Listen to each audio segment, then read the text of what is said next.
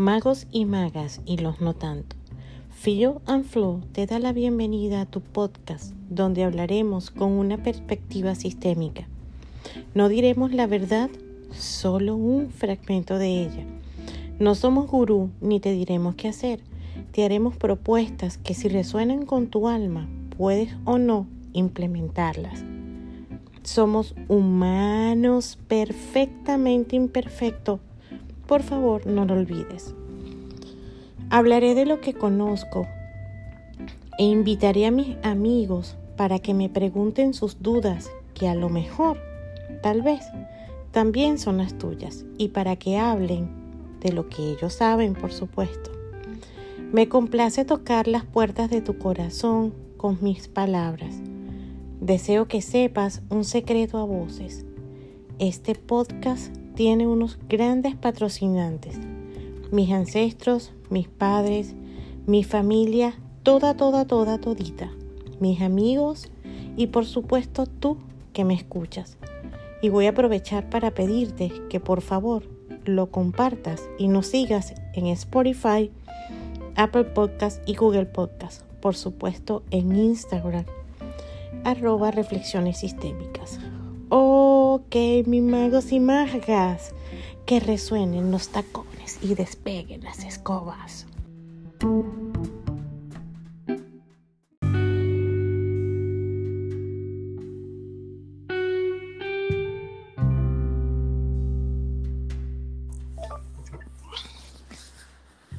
Hola, ¿cómo estás? Bueno, bueno ¿Cómo estás tú? Bueno, otra vez aquí tenemos a Bárbara porque mm, vamos a seguir nuestra sesión de preguntas y respuestas. Así a ver hasta dónde llegamos. ¿Cómo te ha hoy? Bien, amiga, todo bien, gracias a Dios. Qué bueno, qué bueno. Sí. Cuéntame, ¿de qué hablaremos hoy porque saben que en las sesiones de preguntas y respuestas ella comanda un poquito la cosa porque la idea es que se planteen preguntas que muchos de nosotros tenemos dudas. Y si yo me hago yo misma las preguntas, ¿qué objeto tiene? Y por eso es que Bárbara ahora comparte este espacio con nosotros. Así es. Bueno, fíjate, este, uno de los temas que me parece súper interesante Em, y me gustaría preguntarte sobre cómo tú lo manejas a nivel de constelación y todo esto, es el tema de cómo se viven las pérdidas, o sea, cómo se procesan los duelos, eh, lo que vienen a enseñarnos. Y bueno, te lo pregunto primero porque quiero saber tu opinión sobre por qué la hora terapeuta y también porque son procesos que en algún momento todos vivimos y muchas veces no sabemos cómo cómo pasarlos, cómo caminarlos. Mi caso personal ha sido, eh, como todos los seres humanos, pues hemos tenido pérdidas y yo también he tenido muchas pérdidas y, en diversos momentos de mi vida, cada pérdida la he tenido que procesar diferente. Eh, y por supuesto con personas diferentes. Eh, las pérdidas no son solo personas, sino también puede ser un trabajo, un país que uno se muda, etc. Entonces, ¿cómo lo vemos a nivel de orden sistémico bajo tu, tus conocimientos? Eh, obviamente toda pérdida, eh, además de que uno ha vivido también el tema de las pérdidas, de los duelos, pero indudablemente toda pérdida implica dolor, eh, porque es, es parte de la emoción, es parte de todo. Y hoy venía pensando en relación del tema, y lo primero que me vino y que, creo que tenemos que tomar en consideración es que hasta el tema de cómo sobrellevar el dolor ha evolucionado. Fíjate que el dolor, em, obviamente en las sociedades muy, muy antiguas de todos nuestros ancestros, el dolor se manejaba como un ciclo normal. ¿Ok? Este era un, el ciclo normal de la vida, naces, te reproduces, pierdes, porque son ciclos de experimentación. eh, entran, eh, con, por supuesto, en la evolución de todo lo que es la humanidad, entran el tema de las filosofías que podríamos llamar religiosas o filosofías de vida. Y de alguna forma el dolor se ve como una forma de llegar al cielo, de alcanzar la divinidad de alcanzar el, como que el bien superior. Entonces, mientras más dolor nosotros suframos, era como una forma de ser un santo, de ser alguien que es tomado en cuenta por la divinidad. Entonces el dolor se veía como algo magnánimo, claro, había que como algo que había que sobrellevar, había que sufrir. y, y es tanto así que Incluso hasta hace muy poco, en, todo lo que es las décadas de nuestras abuelas, ellas llevaban el dolor de una manera, e, era algo internalizado, mientras más sufría, mientras más dolor sentías, había más posibilidad de llegar al cielo. Exactamente. Vamos a ponerle un misticismo, ¿no? Vamos, y no solo en, en la parte católica cristiana, eh, también en la parte judía, ellos, eh, mientras más dolor te infringes, eh, más tienes la posibilidad de llegar a algo. Bueno, y de ahí, de ahí viene toda la, Bueno, yo me crié en el catolicismo, ¿no? Y sin ánimo de, de hablar de religiones ni nada, pero recuerdo que tengo familia que está en el Opus Dei. Y pues he visto películas y cosas de estas donde, bueno, se autoflagelan y una cantidad de cosas que, claro, cuando tú ya estás en otro nivel de conciencia, tú, mira, y qué casualidad, porque justamente estás diciendo eso y cuando yo venía manejando, pensando en lo que íbamos a conversar, una de las cosas que me vino a la mente, que, que, dije, wow, quiero comentarlo en el, en el podcast, fue que em, hay personas o todos en algún momento de la vida eh, hemos necesitado de un dolor, o sea, el dolor así, vamos, el sufrimiento, pues, para dar algo, ¿no? Este, cuando, cuando estamos viviendo la vida desde otro nivel de conciencia, creemos que hemos necesitado ese nivel de, dolor. Ahora, conforme vamos despertando, conforme vamos entendiendo que la vida no tiene que ser sufrida, em, nos damos cuenta de que se puede despertar y se puede crecer a otros niveles espirituales, etcétera, sin necesidad de que el dolor sea tu maestro. Porque cuando tenemos esa convicción de que hay que sufrir y que es el dolor nuestro maestro, vamos a generar situaciones dolorosas. Claro, no estamos hablando aquí de la muerte de un ser querido fuerte, ni, no estamos hablando de este tipo de... Bueno, también entra en el tema, pero cuando yo hablo de esto No, no me refiero, porque esas son cosas que escapan de nuestro control, ¿no? Este, me refiero a, por ejemplo, situaciones que, en las que nosotros mismos nos metemos, ¿ok? Eh, inconscientemente creyendo que eh, nuestro subconsciente necesita esa experiencia que nos va a dar ese sufrimiento porque es de la única forma en que creemos podemos despertar. Y conforme vamos creciendo nos damos cuenta que no, que también se puede avanzar sin necesidad de cosas tan duras, ¿no? Tan complicadas. Claro, pero por eso es que te digo que eso forma como parte de, la primera etapa de lo que para nosotros son las creencias que tenemos en relación al dolor. Y por lo tanto, el inconsciente colectivo, enraizado en toda esta filosofía de vida, eh, dice, si genero dolor, genero, un, punto de quiebre que me va a llevar a un crecimiento. Exacto. ¿Ok? Posteriormente llegó toda una etapa eh, hablando de la evolución del dolor, llegó toda una etapa donde tú tenías que correr, correr al dolor. Todo lo que te generara dolor no podía estar en tu vida porque fue como la etapa esta del positivismo extremo. Donde no, no puedes sufrir el dolor, tú tienes se empezó a esconder el dolor a través de todo el tema del positivismo. Llegamos a esta etapa nueva donde a mí me resonó muchísimo donde dice, no, el dolor, hay que verlo. El dolor que te causa una pérdida, hay que verlo, perdón. El dolor que te causa el sufrimiento, hay que verlo. Hay que abrazarlo porque ese dolor te va a generar un trampolín que, te va a que te va a llevar a un cambio. Ese dolor te va a llevar a experiencias, este, ese dolor te va a dar herramientas, porque de eso se trata la vida, experimentar, internalizar, trascender. Exacto. Porque si tú no tienes eh, todo ese proceso, no hay un aprendizaje, pero es cierto lo que tú estás diciendo. No todo el crecimiento tiene que ser a través del dolor.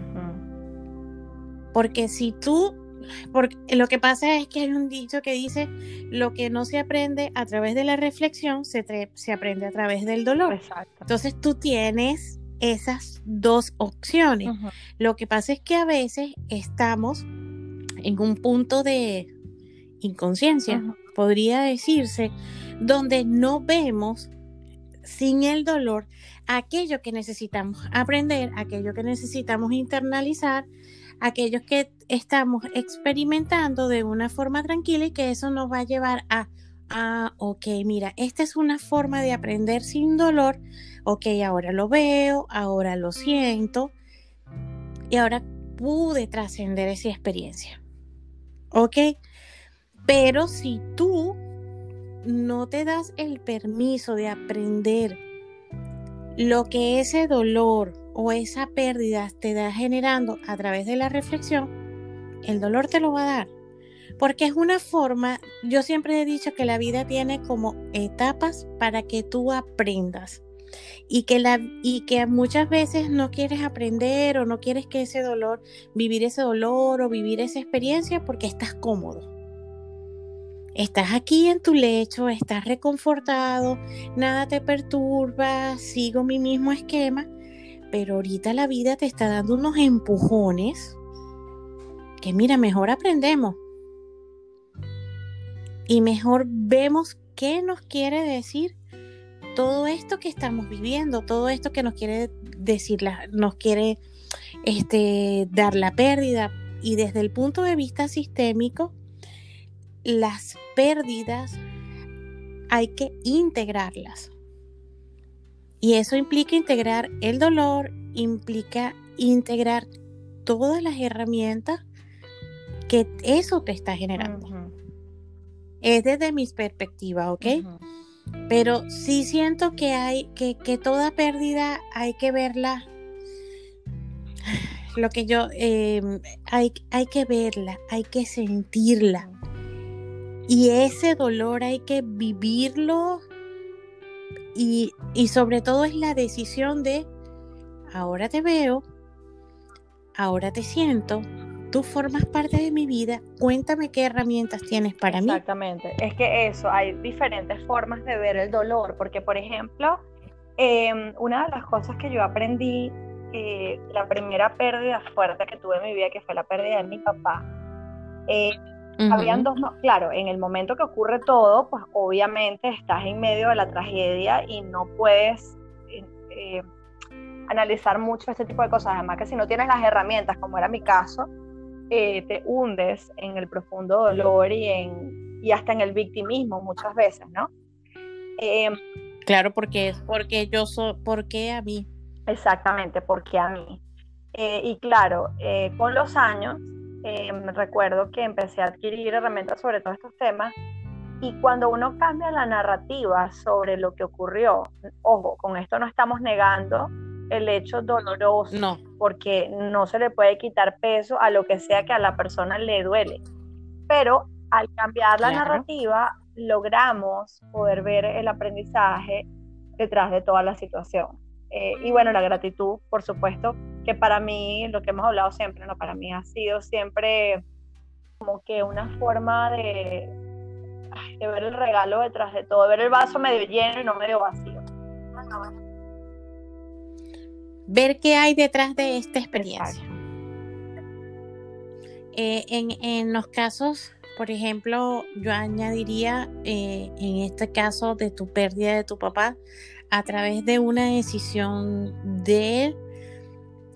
Entonces, en esos casos, la pérdida empieza después que tú abrazas esa pérdida, de que dices, sí me duele, sí lo perdí, sí, me, sí, sí estoy consciente de todo lo que esto me genera. ahí en esos momentos, si entramos desde el punto sistémico, podríamos decir, pero ¿qué hay detrás de la muerte de papá? Una gran depresión, ¿qué pasó con su relación? Por ejemplo, si hay una hubo una depresión, ¿qué pasó con su relación con mamá? ¿Qué hay en todo su árbol genealógico de muertes trágicas, de si, si son inmigrantes, que si eh, uno de sus antepasados eh, pudieron haber participado en guerras. Empieza a buscar esa historia y desde el punto de vista sistémico, cuando uno empieza a buscar esa historia y empieza a ver que detrás de toda esa muerte hay una historia, tu visión empieza a cambiar un poco y esa pérdida genera un aprendizaje y el aprendizaje en este caso sería incluir todo eso que pasó y que tu papá de forma inconsciente fue leal. Porque esa fue su forma de entregar su vida por una lealtad, por un embrollo, por lo que sea. Pero entonces eso te dice, wow, gracias papá. Gracias porque me estás mostrando lo que no se había visto. Claro, para generar estos, estos niveles de conciencia has tenido como que hay que sentir el dolor. Hay que, hay caminarlo, hay que pasar ese túnel, porque en el medio de, todo ese, ese, dolor que es algo sumamente fuerte, no, no se le puede pedir a una persona que vea eso. O sea, eso es como cuando una madre pierde un hijo, por ejemplo. Eh, yo siempre digo que ese podría ser el dolor más grande que una persona puede, puede pasar, ¿no? En mi opinión personal. Em, también lo creo. Eh, yo no sé cómo, mi abuela, por ejemplo, que perdió dos hijos, yo todavía no entiendo cómo, cómo ella ha podido sobreponerse a eso. Y, y, es algo que para mí yo digo, Dios mío, eso debe ser muy duro. Entonces, ¿cómo tú le pides a una madre en el momento que está viviendo el dolor? Es, es imposible. Pero como tú dices, ya después que ha caminado ese túnel, que han pasado pues el tiempo que tenga que pasar de un duelo. Lo normal son dos años de duelo. Imagínate. Lo normal. Wow. Lo normal son dos años de duelo como eh, dependiendo del nivel del alma de esa persona, dependiendo de la decisión de la persona. Eh, uno se tiene que dar dos años para superar la pérdida. Wow, imagínate.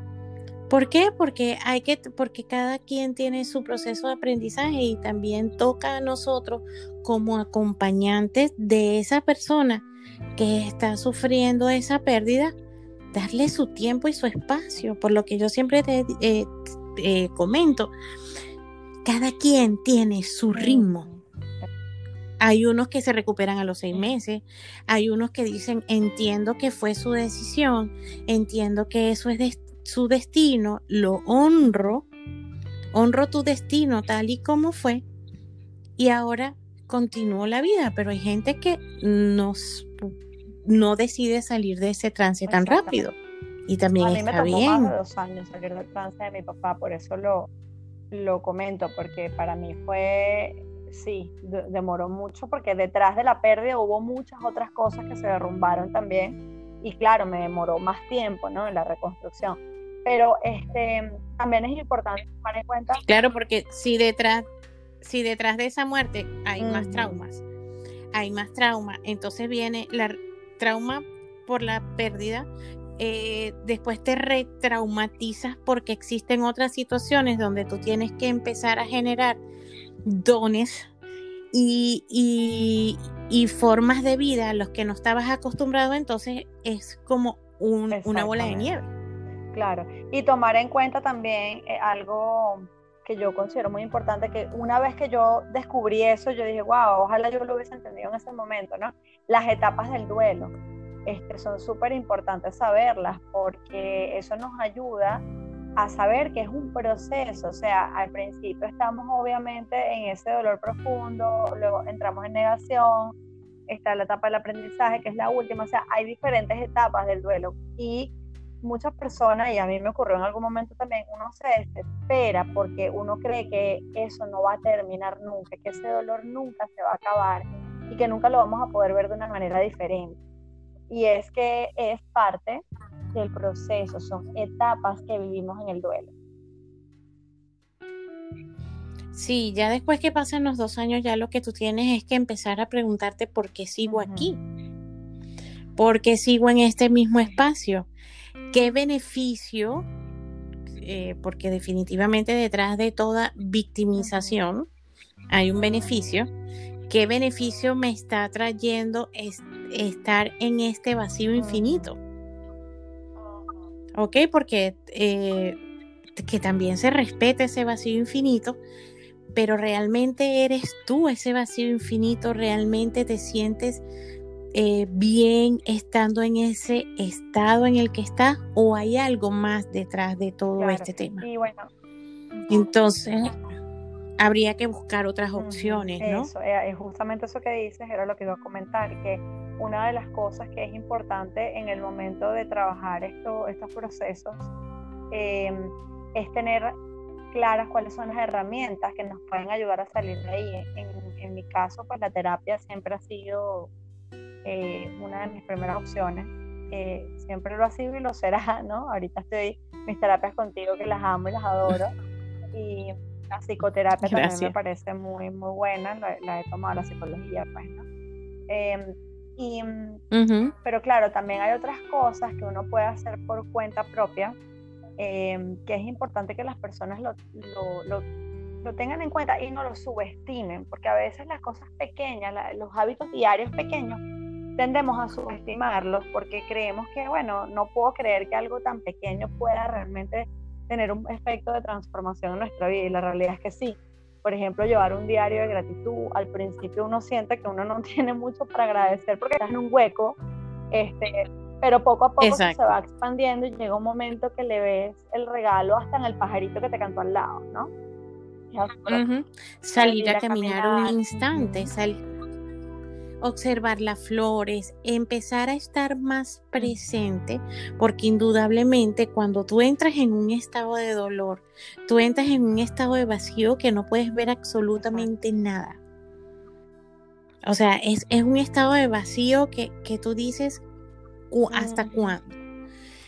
Y pierdes como la perspectiva de que existe algo que te puede anclar. Entonces, eh, empezar a usar métodos muy fáciles como de repente caminar, eh, respirar, caminar en la grama con los pies descalzos, ir a observar pequeños espacios de naturaleza, caminar una cuadra, devolverte a tu casa, empezar a observar el cielo un paso a la vez.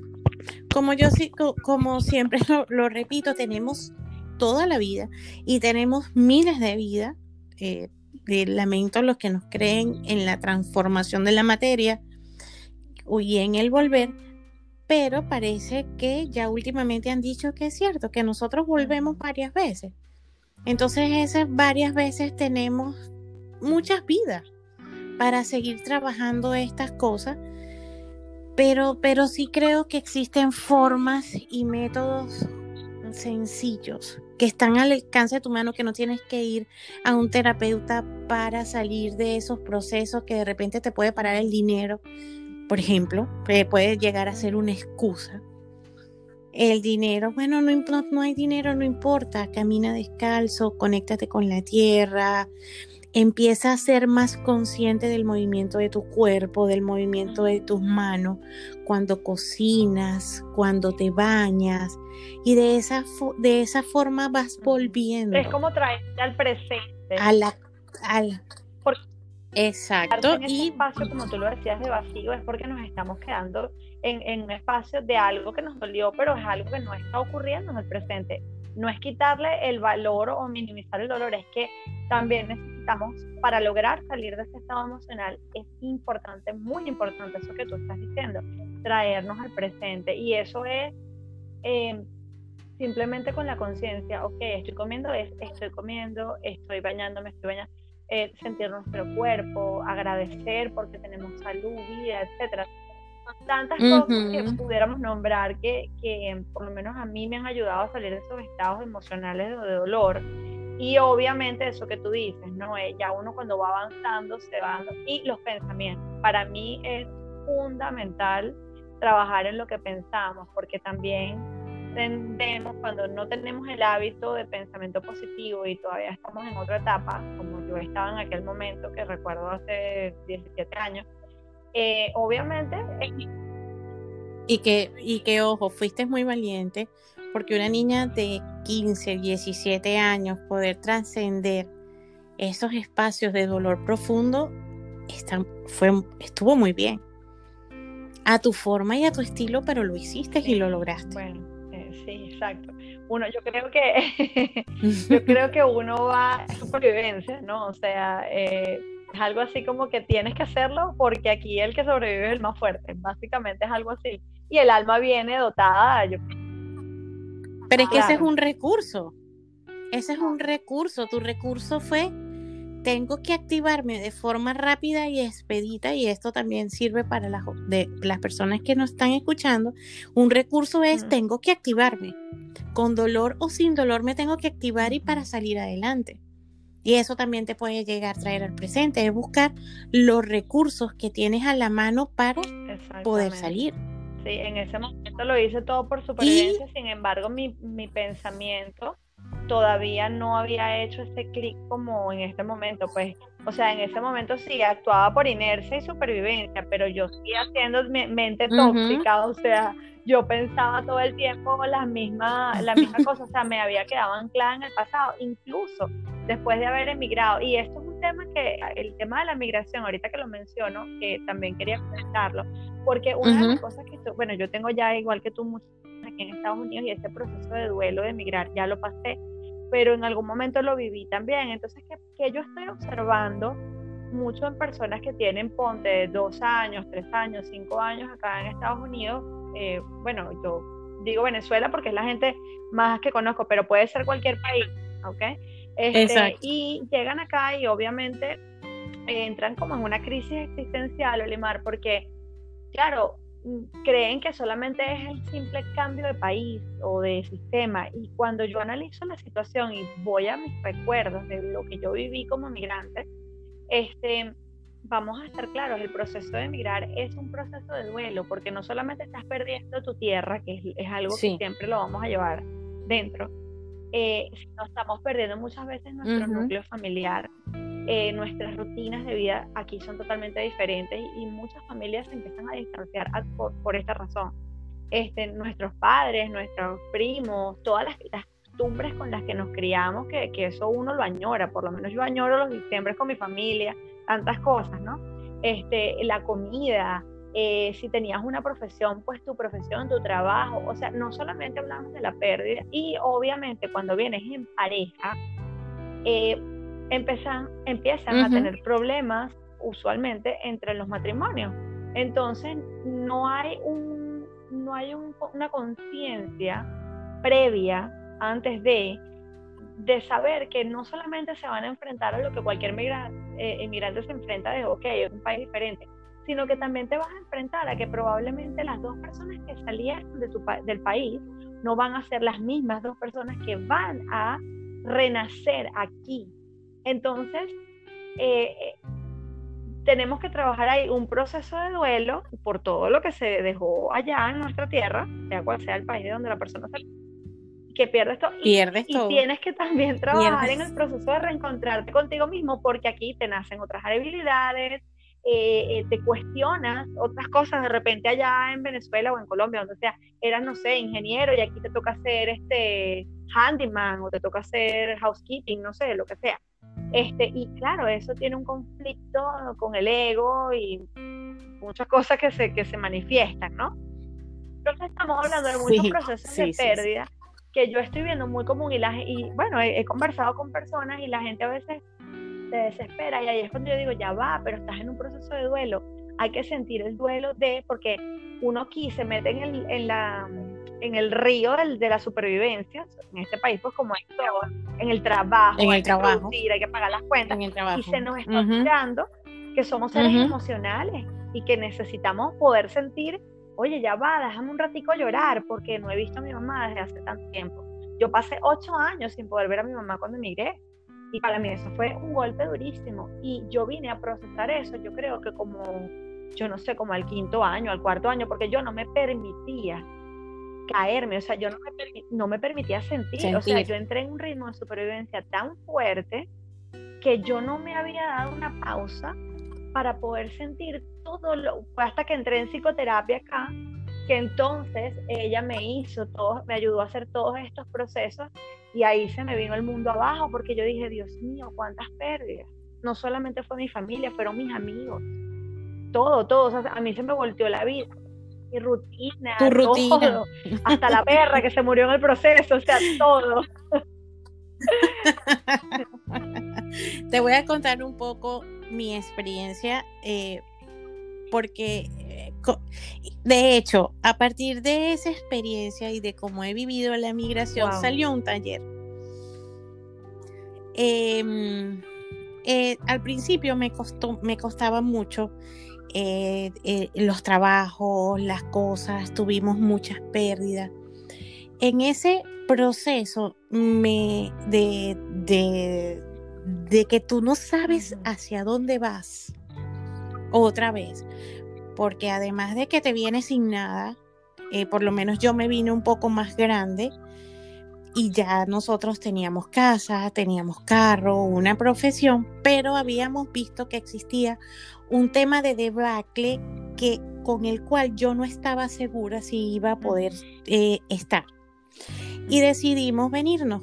Y ahí te das, esa es la primera parte cuando te das cuenta que no tienes nada y que en la vida no necesitas absolutamente nada porque solo te vienes con una, una maleta y unas cuantas ropas.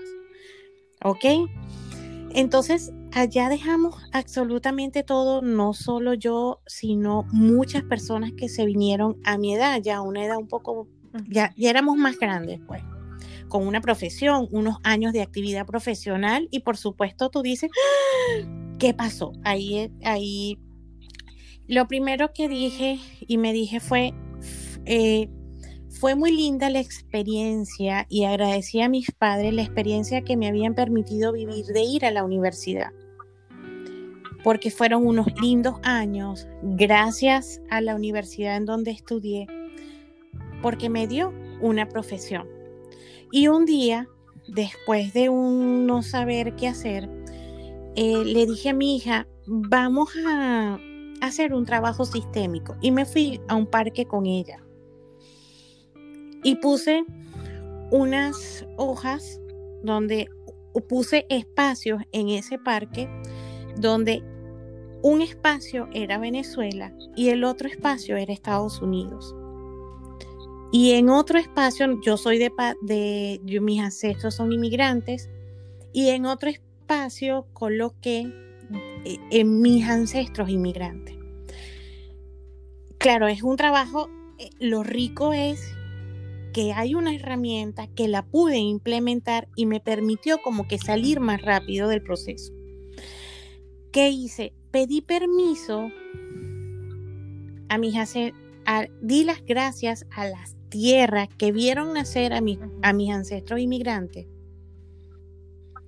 le di las gracias a sus padres, le di las gracias por todos los recursos que dieron. Después me fui a Venezuela, de, salí de allí y me fui al, al, al área donde colocamos a Venezuela. Le di las gracias a mi papá, le di las gracias a mi mamá, le di las gracias a mi país porque me dio carrera, me dio estabilidad, me dio una vida, me dio muchísimas cosas, muchísimos aprendizajes, pude conocer a mi país y eso le, se lo debo agradecer a mi papá. Yo conocí mucho Venezuela y le pedí el permiso a Venezuela. En ese momento le pedí permiso a Venezuela para que me permitiera visitar otras tierras y aprender otras culturas. Después me muevo a, Estados Unidos. Le pedí permiso a sus ancestros americanos, a, los, a, a sus aborígenes. Le pedí permiso a la tierra para que me aceptara y me abriera su país, porque por circunstancias había venido a vivir aquí y que aceptaba que ahora estaba aquí, que por favor me dieran su permiso para estar. Poderoso. ¿Ok?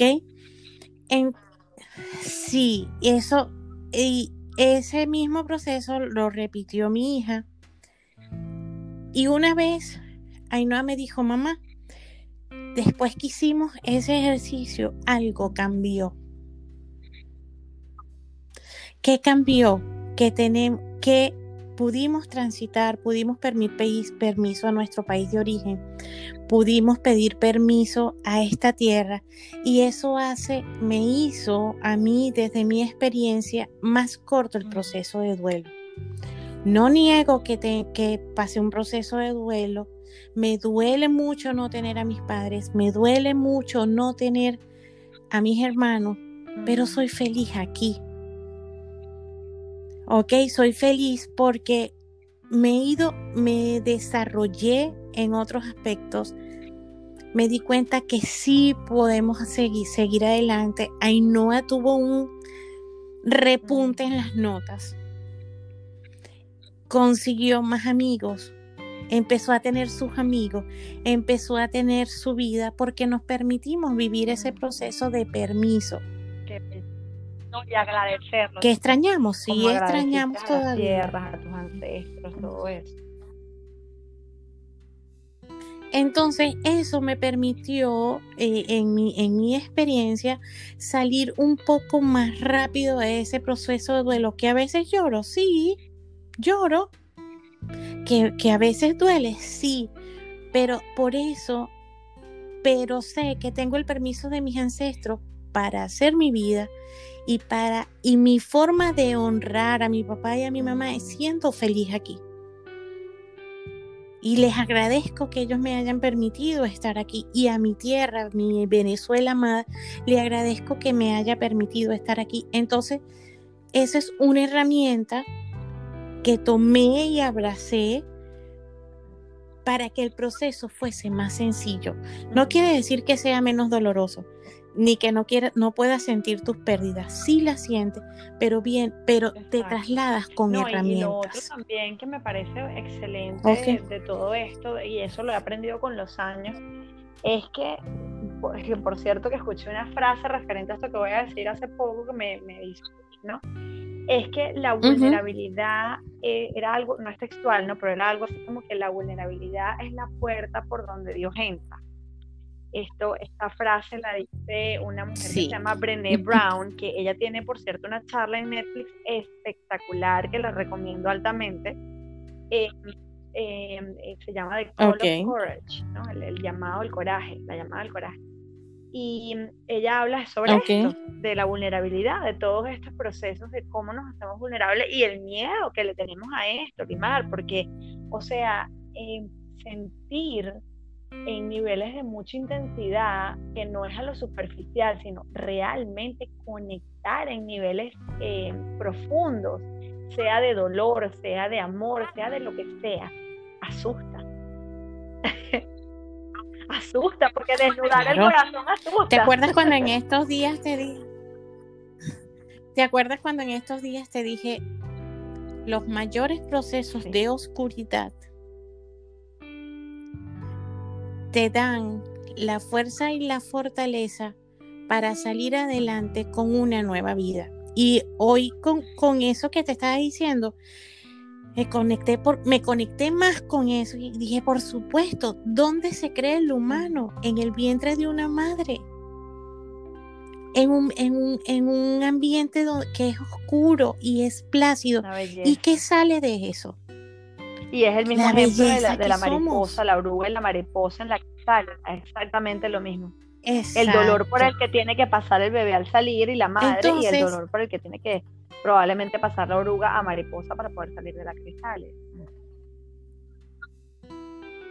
Claro, entonces esos es cambiar un poco el discurso y ver el dolor como esa herramienta y ese proceso que hay que transitar para que puedas ser un, para rehumanizarte y para reaprender. Para renacer. Para renacer de cualquier tipo de proceso. ocurren cosas en la vida y lo digo por mi propia historia. Eh, llegan personas, situaciones, ocurren, por ejemplo, a mí la maternidad eh, y, y, personas que han pasado por mi vida conforme pasa el tiempo siento que me han hecho más humana. O sea, a pesar de que a veces digo, ay, Dios mío, quisiera no tener que sentir este dolor, esta pérdida o lo que sea, ¿no? En el momento de, de mi dolor, a veces reniego, pero conforme pasa el tiempo, digo, ya va, pero es que si esto no hubiese pasado, claro, porque obviamente nos estamos convirtiendo en seres más vulnerables eso, nos deja como al desnudo y entonces nos asusta, ¿no? Eh, eh, saber que no tenemos esa, esa protección, ese, ese escudo para protegernos de cualquier cosa y, y ya, o sea, es como que bueno, toca sentir porque aquí no queda de otra. Eh, nos vamos sensibilizando cada vez más a la vida. Yo por lo menos de por sí que yo soy sensible y mientras más cosas me pasan, pues siento que como que eso se me despierta todavía más y, y claro, sí se despierta como un miedo, tengo que decirlo, pero es rico, es rico porque eso es lo que nos hace humanos, es lo que nos hace poder conectar realmente y, permitirnos ser personas empáticas. Particularmente en ese punto, yo agradezco mucho. Yo tengo un profundo agradecimiento, pero un reverencial agradecimiento a mis momentos más dolorosos y a mis momentos de desarticulación total. ¿Por qué? Porque esos procesos de, de profundo dolor me permiten entender y empatizar con los procesos de dolor de las personas que a mí se acercan puedo entender procesos de o, puedo vivir con ellos y no apurarlos, porque generalmente cuando uno no vive esos procesos, uno dice, pero no entiendo, ¿por qué te ofuscas? Exacto, no entiendo, ¿por qué estás así? Si es tan fácil. No, conecta con ese dolor en la pérdida que esa persona está teniendo. Porque esos procesos, por lo menos desde mi perspectiva, son yo lo reverencio muchísimo, porque eso a mí me permitió entender, por ejemplo, me estoy separando y no sé cómo hacer y estoy en el extremo dolor. Ya va un momento, un momento, no corras. Espérate. Y me puedo conectar con el dolor de esa persona y entender absolutamente su proceso. Claro eso, desde, mi, desde esta perspectiva, yo estoy muy, muy agradecida con esos procesos. Lo que nos hace ser exacto, es lo que nos ayuda a entender el dolor de otra persona, de lo contrario, no podríamos comprenderlo. Eh, el, como el típico comentario que, que, cuando el niño se da un golpe, este, ay, ya, ya, no llores, no llores, no pasa nada. No, y eso viene de ahí, exacto, pero eh, fíjate que todo viene de la crianza, ¿no? Eh, ¿Por qué le decimos a un niño esto? Eh, realmente quien no quiere sentir ese dolor, ¿quién es? ¿El, ¿La mamá o el papá o el niño? Porque el niño siente el ouch y quiere llorar, y, pero, o, lo que sea que sienta. Y es uno como adulto de, de creencias y, cosas de, de, la crianza que entonces hace el stop a, a mm, reprimir las emociones, porque eso es un patrón aprendido. Porque llevamos Exactamente. Un día, hace, hace, un tiempito, leí algo de, otro autor que me encanta, que se llama Jeff Brown, que él decía que el, el odio era, era como un río, ¿no? Y que era, no era la era de la ira. Eso era lo que él decía, no el odio, era la ira. Que la ira era como un río que había que dejarla fluir que la ira, que, el agua de un río, si tú le colocas algo para que no fluya, va a llegar a un punto que la fuerza del agua va a romper eso.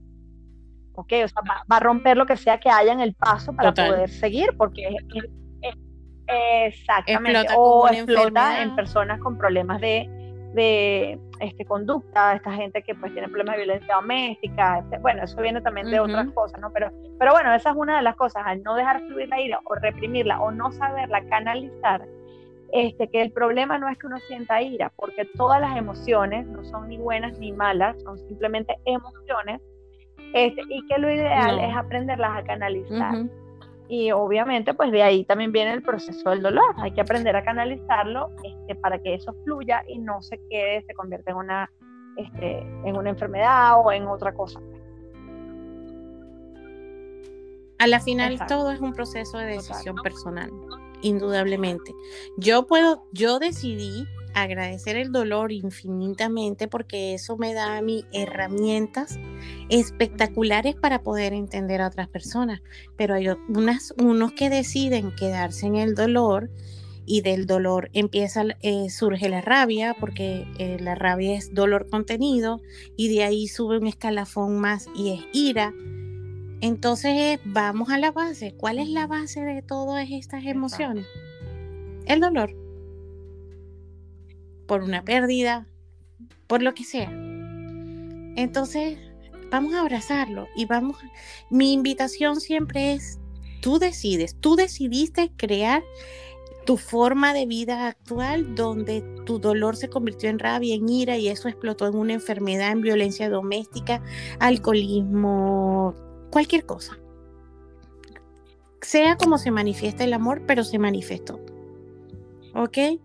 Entonces, ya sabes lo que es transitar por ese camino de piedras muy grandes, pero tú también puedes volver a tu esencia y decidir otra cosa. Entonces, es una cuestión de absoluta decisión personal, de creer que tú realmente tienes el poder para decidir qué vas a hacer con tu vida. ¿Cómo vas a canalizar eso? ¿Cómo lo vas a, cómo lo vas a tomar? Sí, es que la vida se trata de decisión, indudablemente. Este, absolutamente todas nuestras acciones están precedidas por una, por una decisión. Total, total.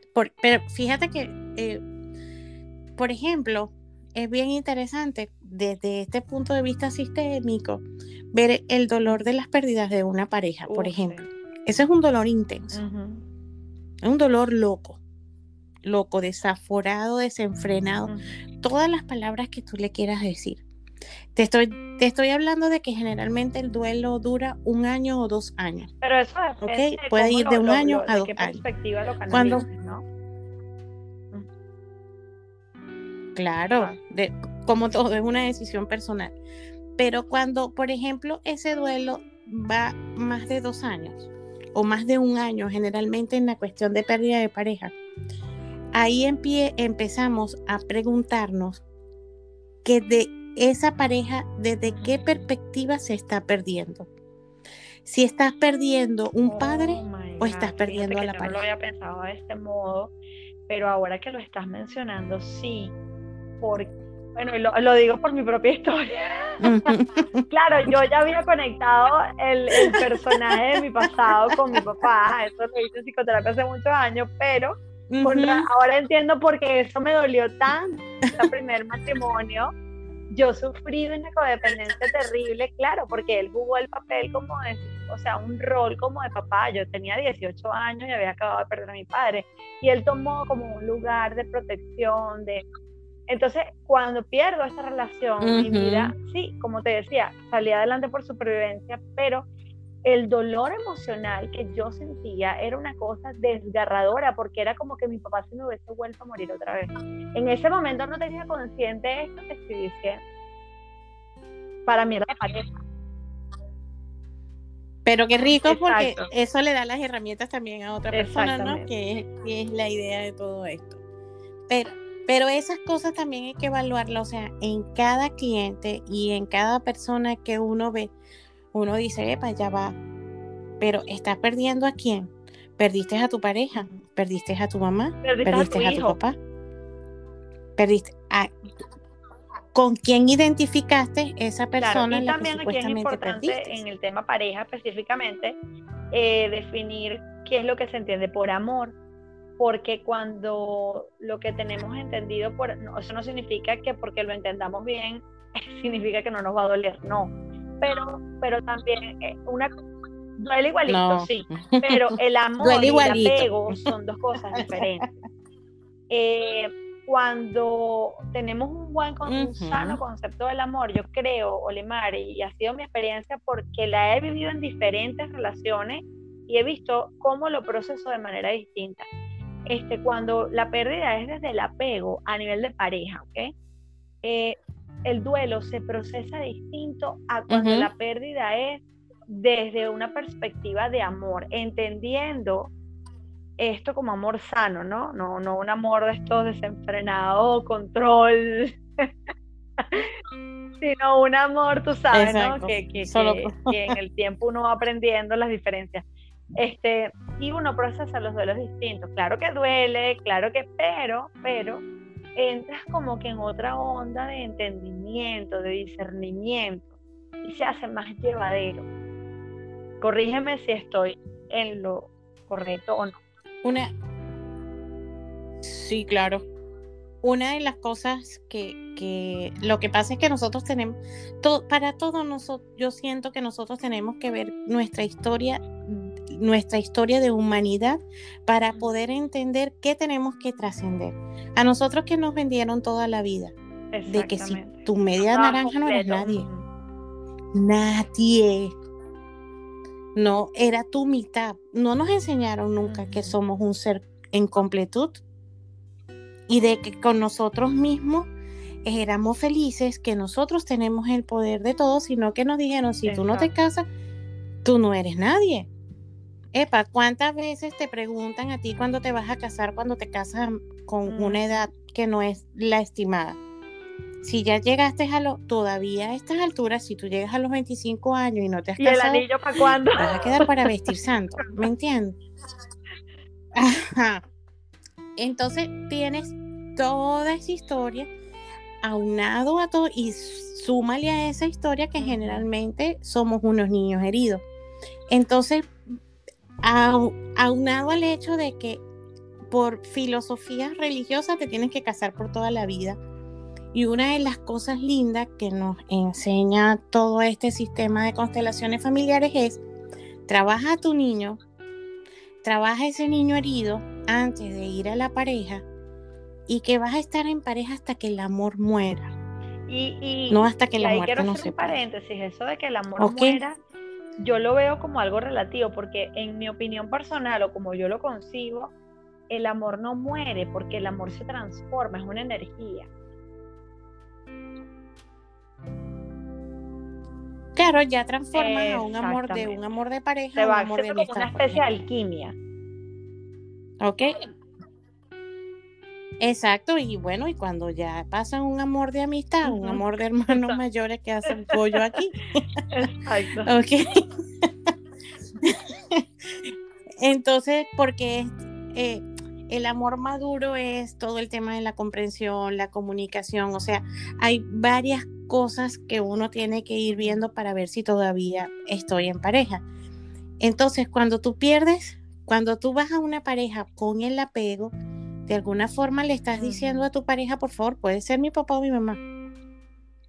Porque no existe otra explicación de que si es una persona que ya estás consciente de que, oye, ya no estamos. Entonces deja ir con alegría a esa persona que ya no estamos, porque no es tu papá ni tu mamá que se está, que se quiere ir. Y es respetar los procesos de la otra persona, que duele, claro que duele. No entiendo por qué te tienes que ir si aquí tienes todo. Entonces, ok, entonces pero ajá, pero y ese equilibrio como que si estaba también descompensado. Son es, es manejar muchos conceptos y sobre todo manejar el tema de que yo sí lo puedo hacer. De que me encanta que tú estés conmigo, pero respeto tus decisiones. Entender eso no va a ser fácil ni va a ser de la noche a la mañana porque todavía tenemos muchos conceptos, pero creo que sí se puede. Si tú decides estar en un estado consciente, puedes manejar con mucho amor. Exactamente, así es, totalmente cierto y, y, lo hablo de experiencia. Te manejas, es que la diferencia es del cielo a la tierra. claro, por supuesto, y sintiendo. Reconociendo que duele. Bueno, me has dicho tú y me lo ha dicho otra amiga. Viva el guayabo como hay que vivirlo. Por favor, y con música de rancheras y todo. Tal cual. Uno tiene que vivirlo bien, porque si no se queda como a mitad de camino la digestión. algo atragantado así. Total. ¿Y a dónde nos vamos esta noche? No, lo siento, estamos en cuarentena, no podemos. Literal. Exacto. Así que lo vas a tener que vivir aquí. Pero sí, sí hay que, sí hay que vivirlo. No nieguen nunca el dolor. No lo niegues, no lo niegues, porque lo que resiste persiste. Entonces, si tú resistes más a vivir ese dolor, el dolor te va a acompañar por mucho más tiempo. No nos metamos en buste de que no, que si yo soy positiva y positiva y positiva, no. En, e, en los casos de dolor no existe, tu mente no existe Oye, positivismo porque está en un trauma. Es increíble la cantidad de psicología positiva, el bombardeo. Es tanto que de verdad le han hecho creer a la gente que no tienen derecho a sentirse mal jamás. no sé si te pasa.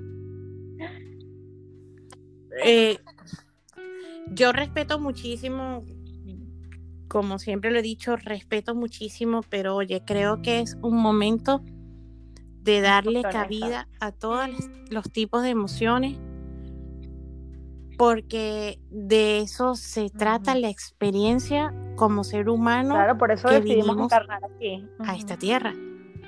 Nosotros no, por nosotros no, no decidimos, creo, o por lo menos ese es mi sentir, ojo, no, no, no, no tengo la verdad absoluta, la verdad está en miles de partes. Yo solo eh, lo que estamos hablando aquí es desde una perspectiva de lo que se ha vivido y de lo que es nuestra experiencia.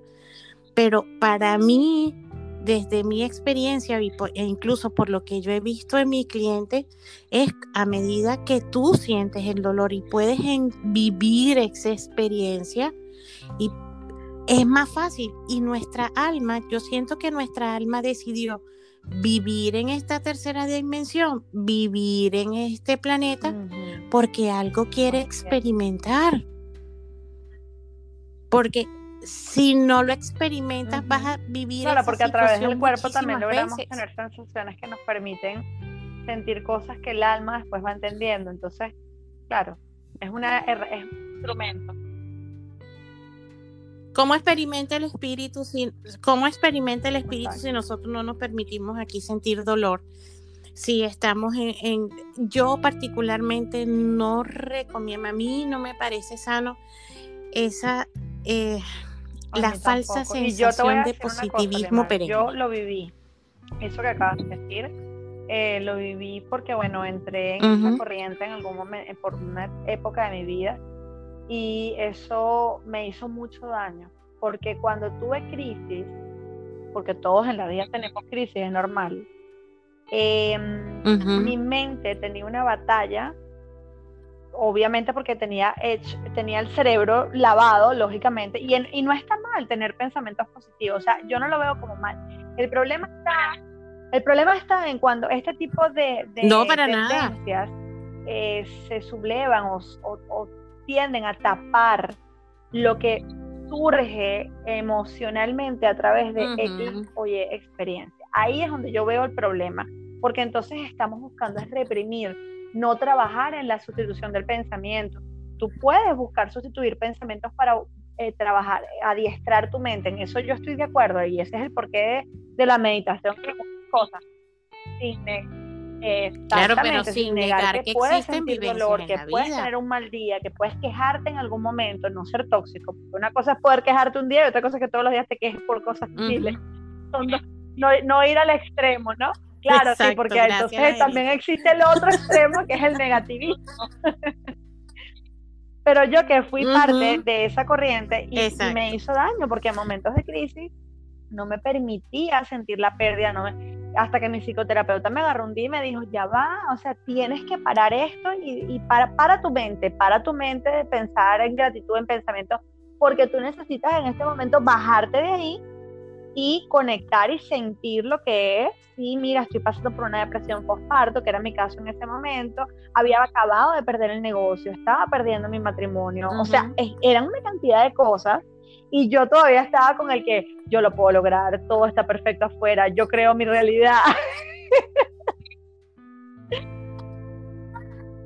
Pero es que eh, para mí es algo así como una suma y una multiplicación muy, muy tóxica para, desde mi perspectiva. Estás viviendo el proceso de dolor. Pero entonces a ese proceso de dolor súmale la culpa que sientes tener pensamientos negativos. O tener pensamientos de que Dios mío, ¿qué voy a hacer ahora?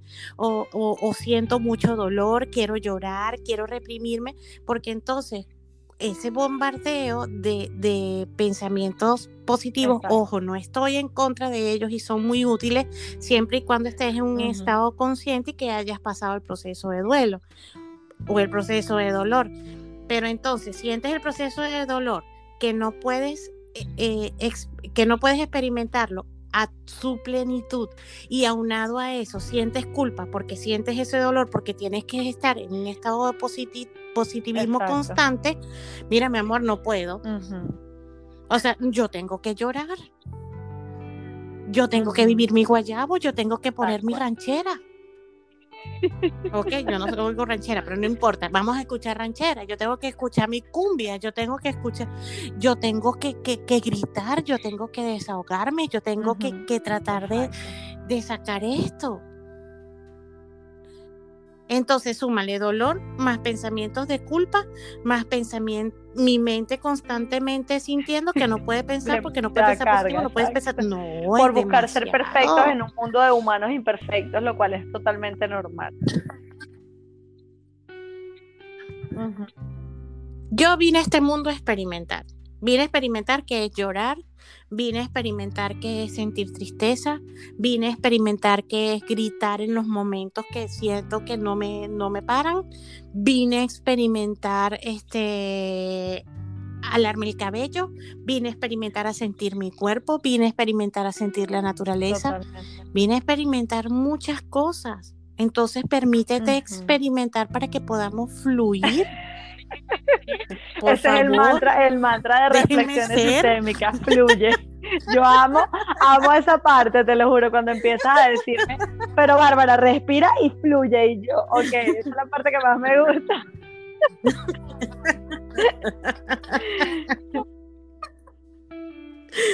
Claro, porque es que además que esos procesos de dolor y esos, esos procesos de pérdida te pueden llegar a experimentar un alto nivel de control y de expansión, de expansión también si lo sabes Entonces, Ya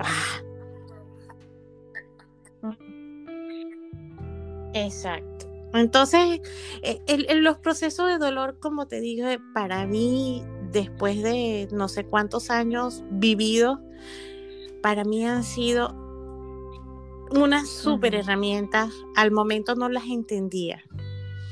Al momento no entendí porque yo tenía que estar en ese lío metida que yo no lo busqué.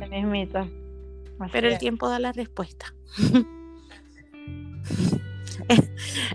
como a los va cayendo la locha. Ah, ya entiendo. ¿Por qué?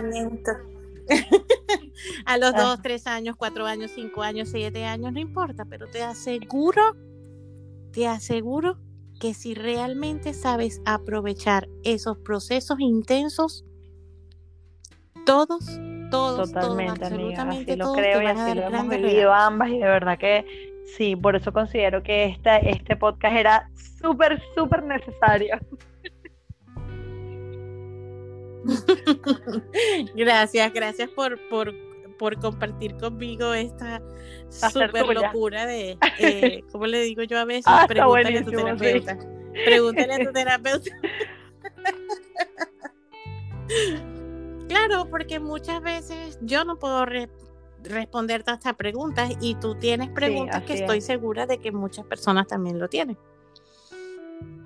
porque no entienden los procesos, porque todavía no se entiende bien qué son las constelaciones familiares, porque apenas estamos entrando en un proceso de despertar que es muy rico, entonces queremos aprender y no hay nada más rico que te lo expliquen de forma coloquial, sin, tan, sin tantos términos rebuscados, sino hablando en una conversación de que lamentablemente no tenemos uno.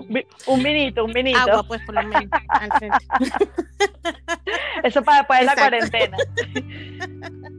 para compartir, pero espero. Pero de verdad que muy rico, gracias Bárbara, de verdad, por participar en este proceso.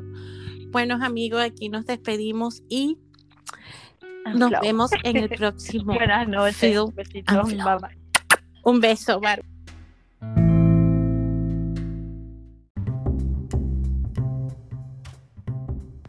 Y hoy, para culminar, este Feel and Float, voy a leerles o me voy a permitir leerles un poema de Nag que dice así. El cosmos está lleno de piedras preciosas. Deseo ofrecerte un puñado esta mañana. Cada instante que vives es una piedra preciosa que resplandece y contiene tierra y cielo, las aguas y las nubes. Has de respirar suavemente para que se revelen los milagros. De repente oyes a los pájaros cantar, a los pinos tararear, ves abrirse a las flores, el cielo azul, las nubes blancas, la sonrisa y el maravilloso aspecto de tu bien amado. Tú, la persona más rica de la tierra, que has mendigado la vida en todas partes, dejas de ser el hijo pródigo. Vuelve y reclama tu herencia. Debemos disfrutar de nuestra felicidad y ofrecerla a todo el mundo.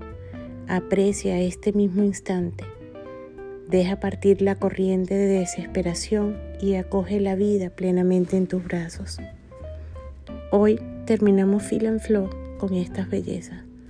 Te regalo cada instante que vives porque es una piedra preciosa. Yo soy Olimar y me despido hasta el próximo Feel and Flow.